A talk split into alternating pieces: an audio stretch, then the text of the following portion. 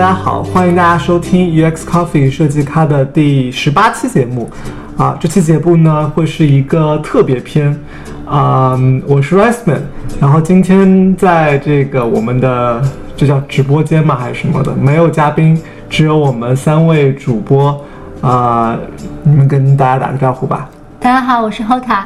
Hello，我是张挠挠。对啊，今天是一期没有嘉宾的节目，那是我们的新年特辑。我们打算在这期节目里面呢，啊，跟大家回顾一下二零一六年，啊，主要是这个 UX Coffee 这个节目啊，它自己背后的故事，以及嗯，这个我们各三个人，因为我们平时在节目里面采访的都是啊别的嘉宾，然后几乎很少聊到自己的工作啊、生活啊。嗯之类的，所以今天想借这个机会，除了给大家啊叫什么祝新年快乐以外，就是也说一说我们自己三个人啊工作生活上过去这一年啊经历了什么，收获了什么。那我们先从 UX Coffee 这个节目本身开始说起吧。我们先聊一聊啊为什么我们会开始做这个 UX Coffee 设计咖这个节目，以及它是啊来自于哪里。对吧？呃，我们说到 UX Coffee，我觉得这个前世今生要追溯到很久远的一个啊、一个事情了。就是去年呢，我们张挠挠同学啊、在微信上开了一个公众号，那个时候我们的公众号名字，这个你起的名字叫 UX Minion。嗯，当时还是当时是刚开始在硅谷工作做设计师，觉得自己。是一个小菜鸟，然后当时还要谢谢我的 mentor 郭凡同学，他说你为什么不把平时工作中的心得啊，或者是自己有什么想法，可以写个博客什么之类的。然后当时就想，可以借助微信公众号这个平台，然后跟自己的亲朋好友分享一下自己工作的心得，同时也是激励自己不断的学习，不断看到自己有什么问题。然后当时这个公众号规模非常的小，只有大概十几个同学最开始 follow 我，然后我也会就是平时周末的时候花个一下午写一些，比如说这一周有什么样的新的学到的东西啊什么之类的。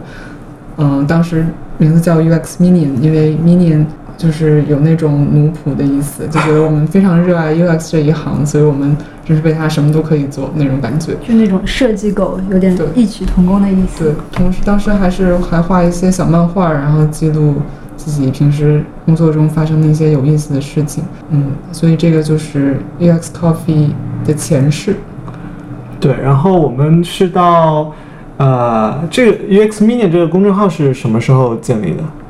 呃，二零一五年秋天的时候，秋天的时候，然后我们到了冬天左右的时候呢，开始做了另一件事情。嗯，这个时候呢，这个我们的另一位主播 Hoka 同学就觉得有一个，嗯，他他是一个非常热爱阅读的一个一个人啊，所以呢，他就想到了要做一个叫做啊硅谷设计师周报的东西。你给大家介绍一下那个事情是怎么样的？怎么会想到做的呢？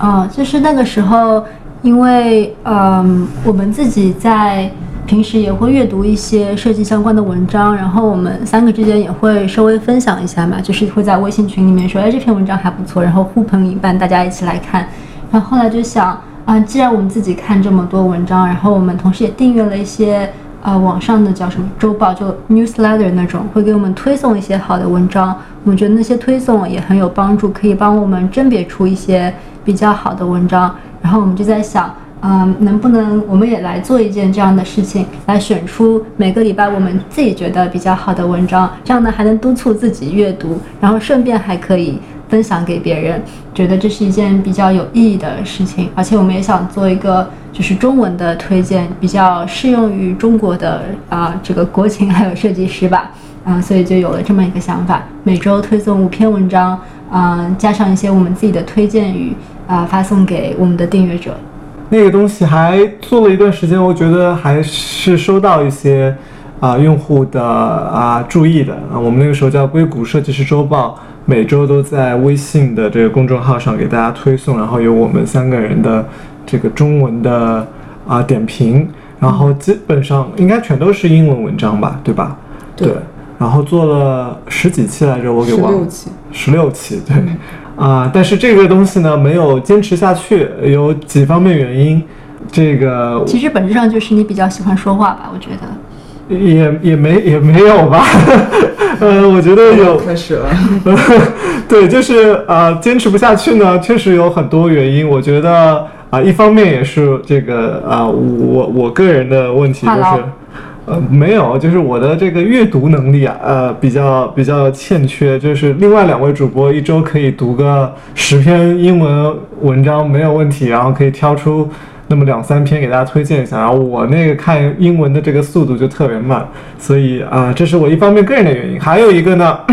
这个这个微信要背锅，我觉得，对吧？我们我们这个形式，大家可能呃最早关注这个 UX Coffee 硅谷设计师周报的人也知道，就是我们在微信上给大家推送文章，但微信是一个非常封闭的平台，就是我们给大家推荐的呢，其实就只能放一个原文标题，然后有一些我们的中文点评，但是没有办法给大家直接连接到原文，所以。导致呢，我们在后台其实也也监控了，就看了大家，哎，我们推荐的这些文章到底有多少人真的去看了最后的这个原文。然后我们后来发现呢，其实点那个阅读原文的人非常非常少。然后我们自己也曾经做过一个网站，就是把所有的这些链接放在一个网站里面，然后我们也在后台做了这个记录，然后发现从我们的网站里点到外面的人呢，其实也不多。大家可能看了中文的点评以后。啊，真的去看英文原文的人就很少。然后我觉得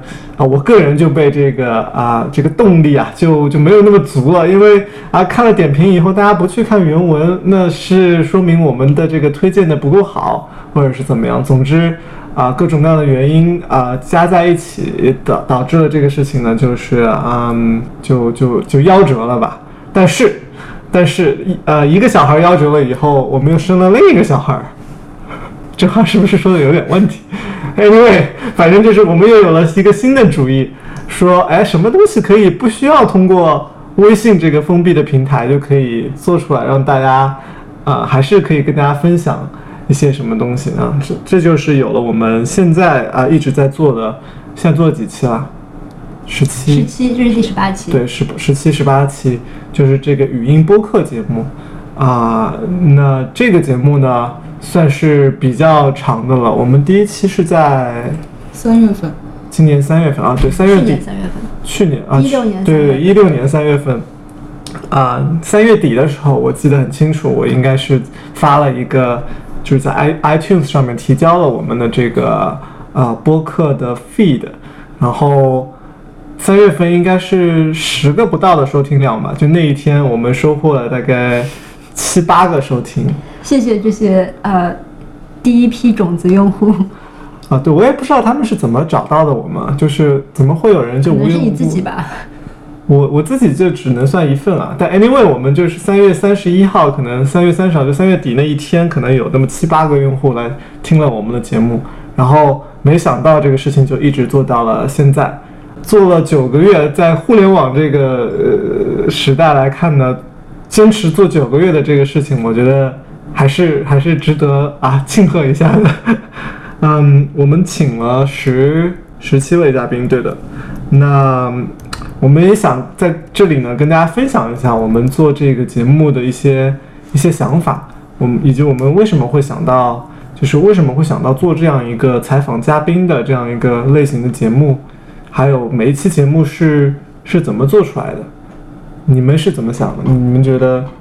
就是因为我们自己其实都是怎么说，刚入职场的设计师吧，我觉得经验也不是很够。然后圈子里面其实有一些啊、在这边工作了挺久的设计师了，然后平时吃饭啊什么也会有交流，觉得可以从他们这些前辈身上学到很多东西。然后就想说，那既然啊、呃、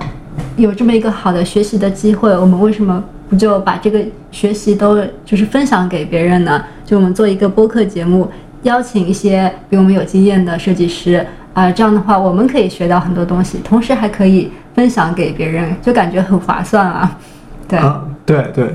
其实老实说啊，这个东西我们也是被国外的另一档节目啊、所启发，就是这个有一档节目叫 Design Details，我们之前做。嗯，硅谷设计师周报的时候还推荐过几期他们的节目。嗯，那他们也是啊、呃、两位设计师啊，其中一个是在 Facebook，一个在现在在一个叫 Figma，对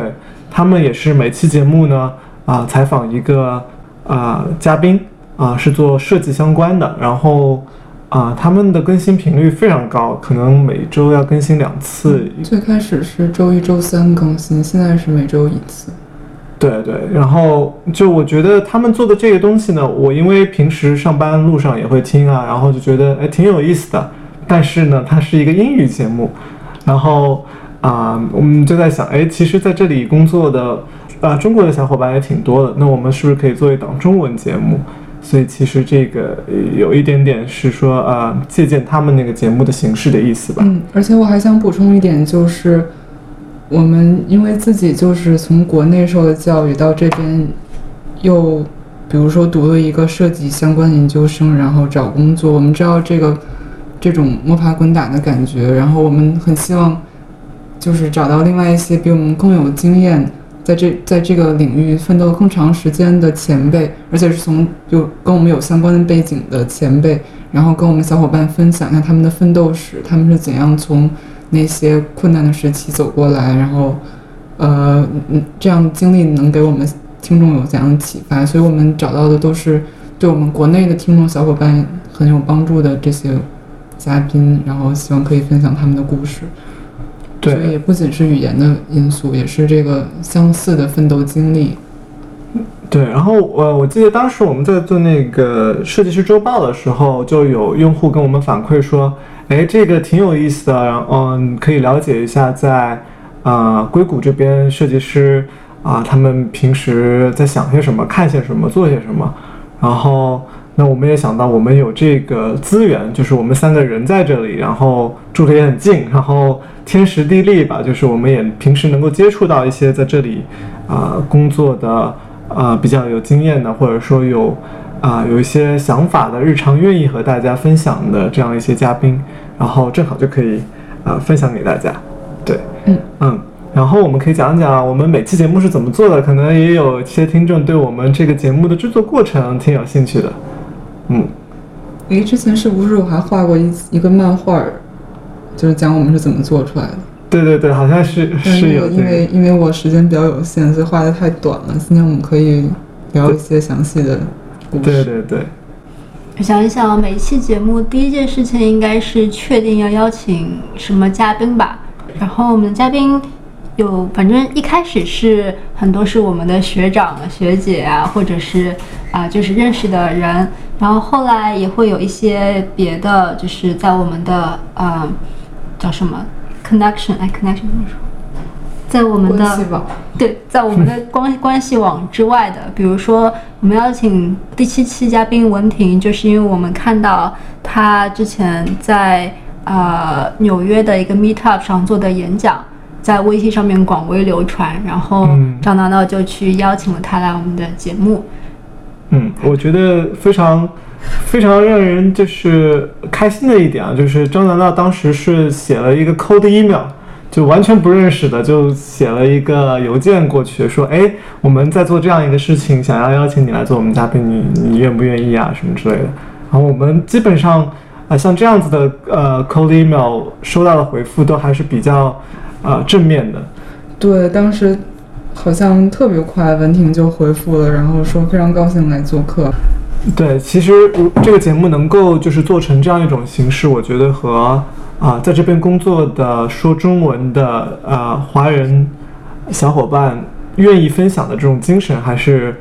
啊分不开的。就是如果大家不愿意。呃，跟大家讲，就是觉得哎，自己的工作不想跟大家分享的话，那我们这个节目也是做不下去的。所以非常非常感谢各位嘉宾能够啊，愿意和我们来坐下来聊这两个小时。对的，对。然后我们跟嘉宾一拍即合之后呢，我们三个就会变成那种。Internet stalker 就是各种人肉搜索，对，这个人肉搜索是一个技术活，呃，这个我们 Hoka 和这个张楠楠两位同学也是非常专业的人肉人肉搜索。难道原来学的是情报学专业？对，然后没想到还派上用场了。搞情报工作的张导呢。对，就是其实呃，我们即使是学长学姐或者是同学，我们可能平时也不会很有了解，经常会哎搜搜一下这个人，发现哎原来他做过这样的事情，哎这个事情很有意思，仔细去看他的作品集，发现哎这个做的事情啊、也非常值得聊啊，所以啊这也是非常重要的一步。然后搜集完情报以后，我们干嘛？就写好问题，对我们还是比较智能的，就是我知道，因为很多播客节目都是没有稿子的，随便聊。然后像我们就是啊、因为不够专业，所以我们都是需要想啊、打一个提纲，然后提前跟嘉宾可能有一些沟通，看看哎我们聊这些话题可不可以这样子。然后嗯，然后就是跟他们预约好时间做播客啦。然后其实做播客有一点让我挺感动的，就是我们好几个嘉宾都不是在硅谷的，有在纽约的，然后有在 Santa Barbara 的，然后还有在 LA 那边的。西雅图，在西雅图的都有。嗯，我觉得就现在技术还挺发达的，可以通过 Skype 啊，或者是 Google Hangouts 啊，然后来做到一个还不错的录音的效果。像我觉得这一点上还是有待改进的，但是已经很不错了。嗯，对啊，说到录音效果这个事情，我们也是踩过很多坑。虽然现在也就是一个嗯一个半瓶水的这样一个状态，但是想到我们第一期是用这个外放的这个 Mac 的音响，然后用 iPhone 录制的这样一个，再看看我们现在这个小小的一个啊、设置来看的话，我们取得了长足的进步。啊、对，我们现在就是每一个主播会有一个话筒，对，哦，那个第一期节目是我们两个人坐在电脑前面，然后通过外放，然后来收录三个人的这样一个一个声音。对，因为那时候曾浩他也是在西雅图嘛，所以他的声音就是外放从电脑里传出来的。对，所以我不知道听众会不会有感受到。那我我我们我们当然是希望就是做这种语音节目，这个语音质量也是特别啊、重要的，是是这个节目体验当中非常重要的一部分。所以我们一直希望能够把啊更好的这个质量播给大家。对。然后就是对嘉宾会到我们家里来，或者是我们通过远程，或者甚至是有一期节目是我们去到啊、Spell 的这个家里去录制的，啊、也都是非常有意思的呃经历和体验。啊、然后录制完节目之后呢，我们会做剪辑，啊、剪辑也是一个非常应该说是比我想象中困难的多的工作，就是啊、语音编辑这个事情是一个专业的活。啊，我们做的非常不专业，只能说是把一些杂音啊稍微去一去，然后嗯、把一些没有承接上的话啊、或者说呃有奇怪的地方把它给剪掉，那仅此而已了。但是呃还是有很多改进的空间的。嗯、剪辑完了之后呢，我们还会做一个啊、我们先发布。发布的话，我们现在是会发在啊、几个平台上啊、iTunes 上面，然后嗯还有什么网易云音乐、荔枝 FM 和喜马拉雅啊、发布完了之后，我们还会做一个非常非常耗时间、耗精力的事情，就是把语音节目转换成文字，因为啊、我们知道这个有很多我们的啊、follower 不一定喜欢听这个语音的啊、这样的一个形式，所以他们更嗯、喜欢阅读，嗯、觉得可能阅读是更有效率的，所以我们也会做这样一个事情。啊、在这个事情上面，我觉得啊，Hoka 和特别是张挠挠，呃，两位主播这个做了非常非常多的幕幕后的这个辛苦的工作。当然，我们还要感谢我们非常非常可爱又无私的志愿者们。你们要不要啊？对，我觉得真的是非常感谢我们的志愿者，他们帮我们转录了好几期，然后每次安排完分工之后都非常的，嗯，就是好合作、好相处吧。我觉得对他们付出了非常多的努力。在对这里我们念一下他们的名字吧。嗯，嗯，我们要谢谢的志愿者有啊、美心，还有萨菲，还有赞赞，还有啊、Chloe，还有 PZ，还有 Christy。这几位志愿者真的是非常非常感谢你们。有了这些志愿者的帮助，即使是这样，我们每期节目大概也要做十个小时左右的时间，甚至更长啊，取决于这个节目的长度。以及后期的这个文字转录工作的进展，还有编辑工作的这个进展，所以其实是一个非常辛苦的工作吧。但是我们依然很开心，很骄傲。还有就是觉得特别感谢这些嘉宾吧，因为呃我自己也不是什么主持播音主持专业啊，或者是很专业的会问问题的人，所以有时候可能准备做的不太好，然后问出来的问题就比较难接话。然后这个时候，我们的嘉宾就特别厉害，他们就会，嗯，就会说，嗯，这是一个非常好的问题，然后就就会滴水不漏的接过去。就是我知道啊，他们其实把话转了一点点，但是他们依然能够就非常圆的把这个话圆下去了。我觉得这个能力真的是非常强。我们的嘉宾，我突然想到一个例子，我记得我们第二期的时候就聊了很多游戏的话题，然后当时 Riceman 还是谁啊，还是郝凯问问题说我们。听出来，郭凡的生命跟游戏有很大的关系。好像是我问他本科的时候学的就是游戏专业，然后他所以除了上班、吃饭和睡觉，剩下的时间有多少用来打游戏呢？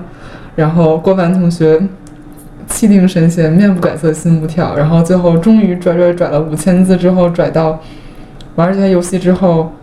对我设计特别有影响。就玩游戏可不是白玩的，然后这个游游戏设计是一个特别高深的那个学问。然后我玩游戏之后，发现对设计特别有帮助。然后叭叭叭，终于回到了 主题，是吧？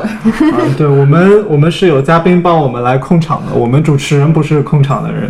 嘉宾都特别厉害。我觉得有的时候问题问的我自己都尴尬症犯了，就是觉得哎呀，这个问题问的怎么办呀？然后但是后面一听，哎，这个每个嘉宾都好像是上过综艺的，就是都能够把话给圆过来。那我觉得特别厉害。说到嘉宾说的话，那我们不如聊一下，在就是嘉宾的访谈中有没有什么让我们各自都印象比较深刻的话吧？就是比如什么学到了一些东西啊，或者是觉得嗯，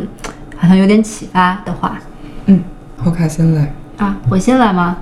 嗯，我真的觉得每一期都有很多哎，我觉得有一个有一个是。这个是曾浩和后来王思杰他们都有聊到，就是在呃做作品集的时候，就说到呃作品集要怎么样去讲好一个故事。你的作品集就是你一个非常重要的作品，就不是一个单纯的展示你作品的地方，它也是你的一个作品。怎么样在这个作品当中建立出一种连贯的体验，引导啊你的观众，也就是呃。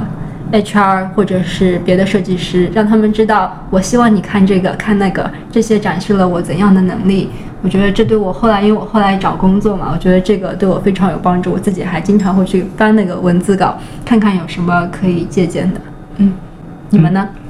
我记得当时文婷，我们采访文婷的时候聊到她在纽约 Design Meetup 上做的一个演讲，还有讲到她做了很多很多超出她原来 comfort zone 的一些。很厉害的事情，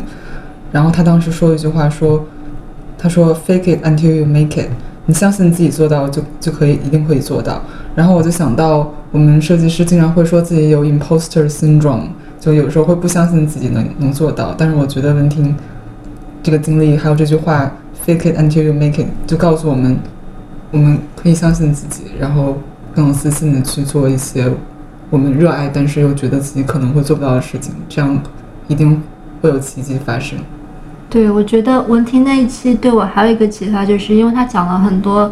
呃，英文的字体排印上的一些心得，还有一些资源。我觉得就像帮我打开了一扇窗一样。我觉得我以前可能没有那么在乎啊字体的使用啊，或者是你怎么排版。但是他讲完之后，我就觉得我好像对细节这方面细节的关注就变得更多了。嗯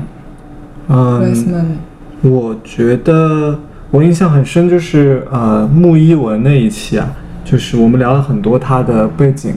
嗯，可能很多我们的听众都是，就是大家如果听了那期节目，就会发现木一文其实在国内有啊非常长的一段工作经历，然后所有的这些经历到最后都嗯在点点滴滴当中，嗯，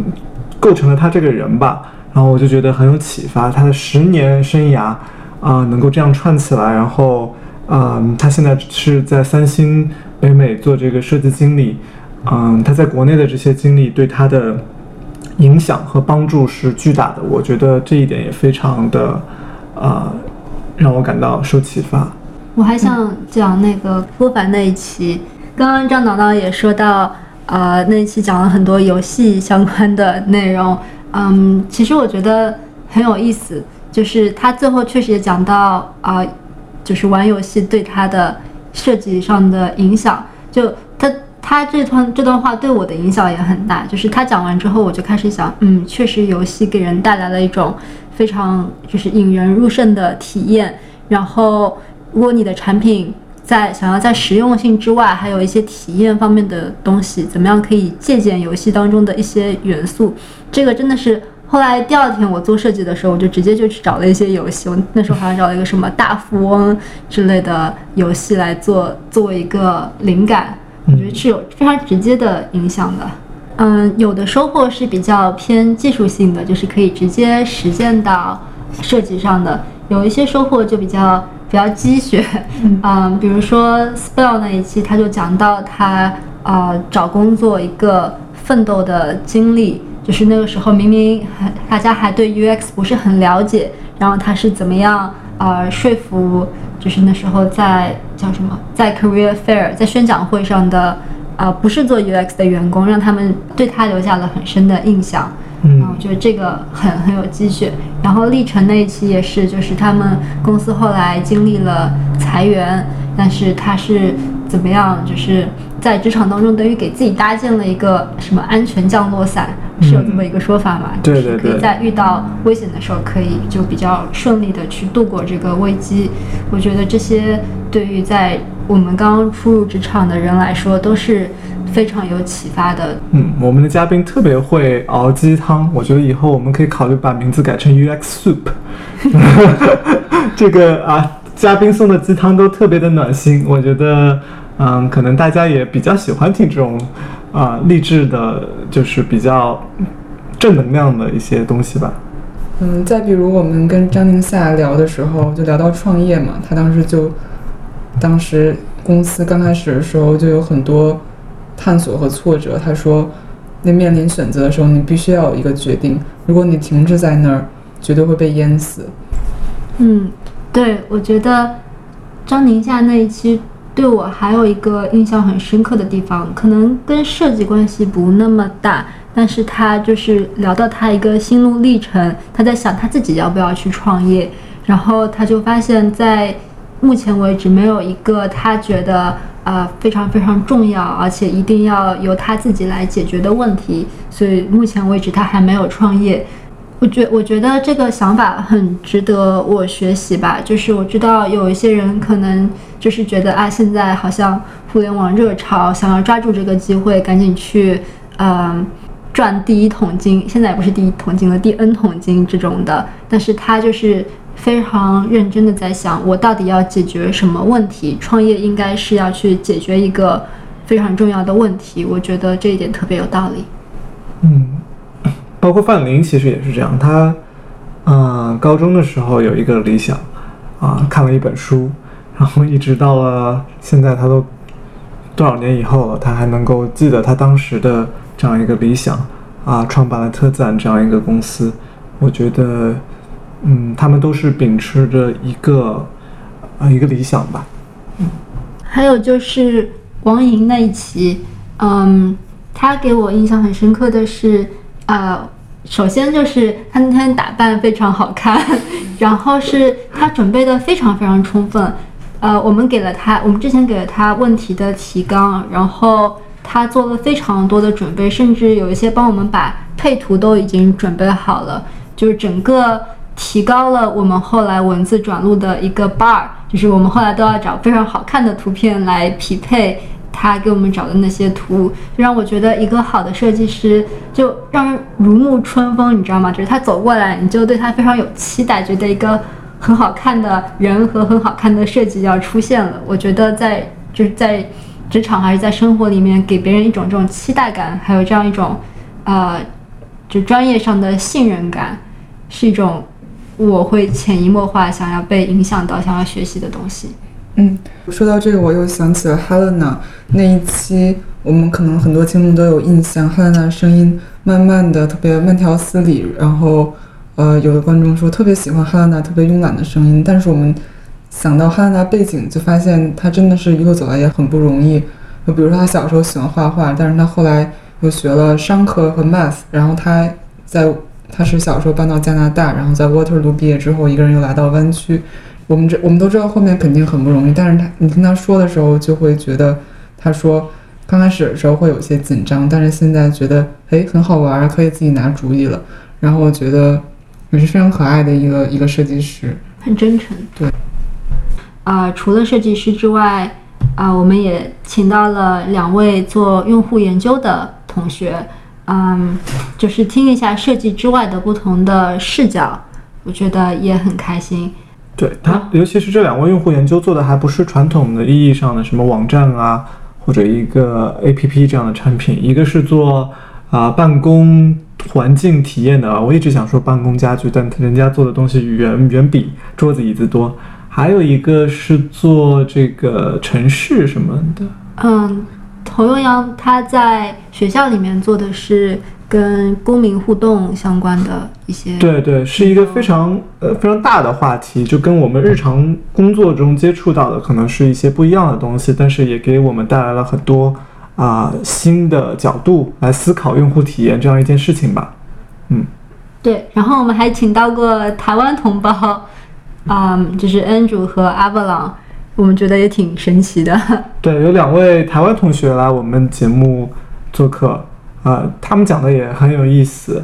Andrew 是啊，亚马逊做这个 Echo 这样一个产品的。我们都知道，今年呃 AI 人工智能是非常非常火的一个话题。我们也很有幸，在今年呃早些时候就跟他聊了这样一个话题。当时聊的时候还没有出啊，像 Google Home 啊，包括各大公司也都没有也都没有说这个我们要做人工智能优先的这样一个公司。战略性的呃转型啊，到后半年我们都知道了啊，在硅谷的很多公司都啊从移动优先转向了啊人工智能优先。然后我们现在再回过头来看那一期节目，就觉得嗯很有意思，对我们的这个设计师很有启发。嗯，我们把大公司的设计师都扫荡了一圈之后，也请到了在设计工作室做设计的阿瓦隆同学，包括在一个。在 Santa Barbara 一个规模稍微小一些的公司做设计主管的 Samantha 张同学，他们也都是非常厉害的全站设计师。像 Samantha 让我们印象特别深刻，他不仅设计自己公司的 App 网站，然后也会像工程师一样把自己的设计给给给开发出来。嗯，好的，我觉得我们大概把几乎所有的嘉宾都 cover 到了，你们也是蛮厉害的啊。那。今天因为是一个特别节目啊，我们就不啰嗦太多了，我们就最后请直接进入最后一个环节，就是我们三位主播都回顾一下二零一六年这一年，啊，看看在这一年当中啊自己做了哪些事情是觉得还有点啊小骄傲的，挺开心的。然后啊，二零一七年啊新的一年当中又有哪些这个希望或者说怎么说计划吧？啊，那要不先从花卡先开始吧？哦，好，嗯，我觉得二零一六年怎么说呢？让我觉得有点小骄傲的事情，首先肯定是 UX Coffee 嘛，就是在工作之外还能做一件事情。嗯啊，我真的也是没想到自己可以坚持下去，所以要谢谢挠挠和啊，不客气，不客气。嗯，对，然后还有比较高兴的是。就在一家我很喜欢的公司可汗学院做了一段时间，我觉得这个有这样一个人生体验非常好，每天都激情满满啊！但是相对的，跟激情满满相关的就是因为很很专注于工作这段时间，所以最近就是自己的身体也不是很好，然后希望明年的话就可以。好好的把自己的身体养得更好一点，这样才能够为祖国继续奋斗五十年吗？那理想是很很远大的。嗯，呃，张娜娜同学呢？嗯，二零一六年让我自己觉得有一些自豪，而且很感恩的一件事，就是和自己的好朋友两个人设计开发了我们自己的 App，嗯，在 App Store 上线，然后还有一段时间非常匪夷所思的登上了欧洲 App Store 的第二名。然后，另外就是，嗯，工作上是把自己搞了个半死，终于换了工作。另外就是当刚才浩卡提到他在可汗学院非常有激情，而且激情也体现到他把自己的马农基友介绍了给了我，然后 啊、红娘做的不错，对，嗯非常非常职业的红娘，然后非常感谢他。嗯，二零一七年，呃，除了想在为自己的家人和朋友能够给他们更多的时间之外，就是在设计上想稍微从产品设计和像 App 和网站这些，还有软件设计抽离一点，然后研究一下相关的其他领域，然后呃拓展一下自己的 creativity，以及然后最近对 art therapy 也非常感兴趣，想在这方面也拓展一下。嗯。嗯，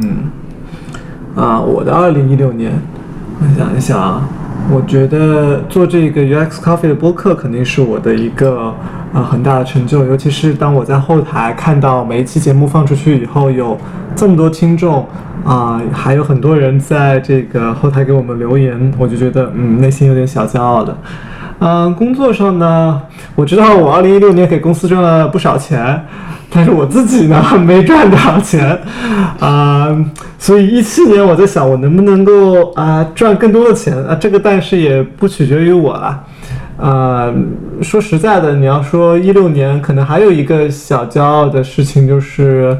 好像学会做了更多的菜。现在我的这个下厨房的食谱，我的这个技能啊，已经啊、可以让我小骄傲一下的了。嗯然后明年呢？明年我想一想，可能就是学做更多的菜吧。然后还有一个很重要的是，就是想要呃锻炼一下身体，呃健个身什么的。啊，但是年初的计划啊，我已经活了二十几年了，基本上从来没有好好实现过的。再看一看二零一七年会不会给我带来什么新的变化？嗯，那二零一七年呢，我们节目也会，就我们三个也会想办法给大家带来更多的惊喜吧。想看看还有什么别的事情我们能给大家做的啊、如果有什么新的东西呢，我们会在这个播客上，也会在微信或者知乎上跟大家说的。那今天节目就到这里啦，祝贺大家新年快乐！新年快乐！谢谢大家一直听我们的节目，嗯，好，那就这样吧，拜拜，拜拜。